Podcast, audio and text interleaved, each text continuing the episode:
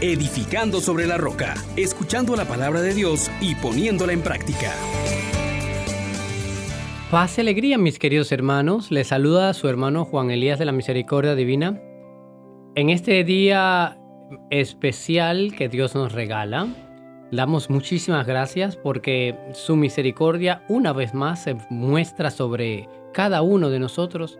Él ha hecho salir el sol sobre malos y buenos y deja caer su lluvia sobre justos e injustos.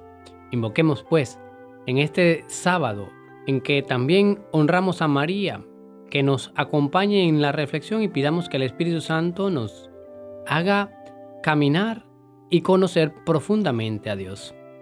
Oh gran poder de Dios, enciéndenos en tu fuego el amor, oh Espíritu, que vienes de lo alto, llénanos de Dios, oh Espíritu, óleo santo, úngenos en el amor. Hoy vamos a meditar en el salmo que la liturgia nos propone el día de hoy, es el Salmo 118, los versículos 66, 71, 75, 91, 125 y 130. Enséñame a gustar y a comprender, porque me fío de tus mandatos. Me estuvo bien el sufrir, así aprendí tus mandamientos. Reconozco, Señor, que tus mandamientos son justos que con razón me hiciste sufrir.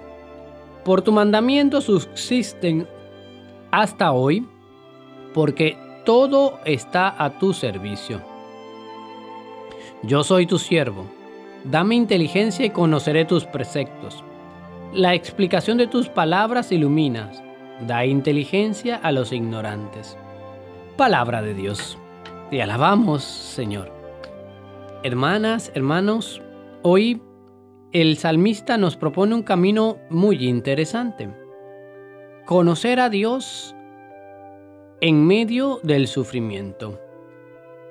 Y a través de esto darnos cuenta que en la medida en que somos humildes, que reconocemos que somos unas criaturas frágiles, podemos entonces aspirar a vivir en la grandeza que Dios ofrece para todo aquel que sabe acogerlo como un hijo. Dios quiere revelar sus misterios a los pequeños. Pero ¿cuáles misterios? Los misterios de la vida auténtica. Los misterios que ayudan a realizarte totalmente. Y de modo muy particular nos vienen estas lecturas, puesto que en la primera lectura del día de hoy se nos presenta a Job ya después de haber sido instruido por Dios, reconoce que ha hablado con necedad, reconoce que no conocía a Dios sino de oídas. Este es el asunto por el cual tú y yo no podemos perder más tiempo. La razón por la que estamos aquí el catecismo de la Iglesia Católica nos enseña que hemos sido creados para conocer a Dios, para amar a Dios, para servirle, para estar en comunión con Él, para ofrecerle la creación en acción de gracias. Y es que precisamente en este conocimiento, como nos dice Jesús hoy en el Evangelio, esta revelación del Padre viene acompañada también del conocimiento en la pequeñez y en la humildad y en el sufrimiento.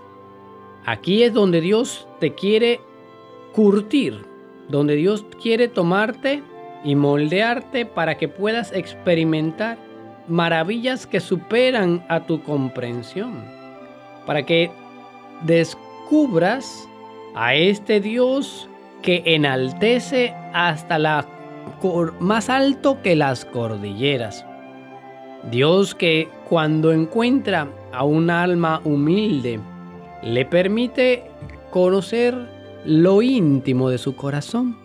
Y allí en la humildad, en ese humus, en esa tierra, es que comienza a germinar el proyecto maravilloso que Dios tiene contigo. Y te, te confío que verdaderamente los planes del Señor son enormes. Entonces, ¿Cuál es la humildad a la que Dios nos está llamando?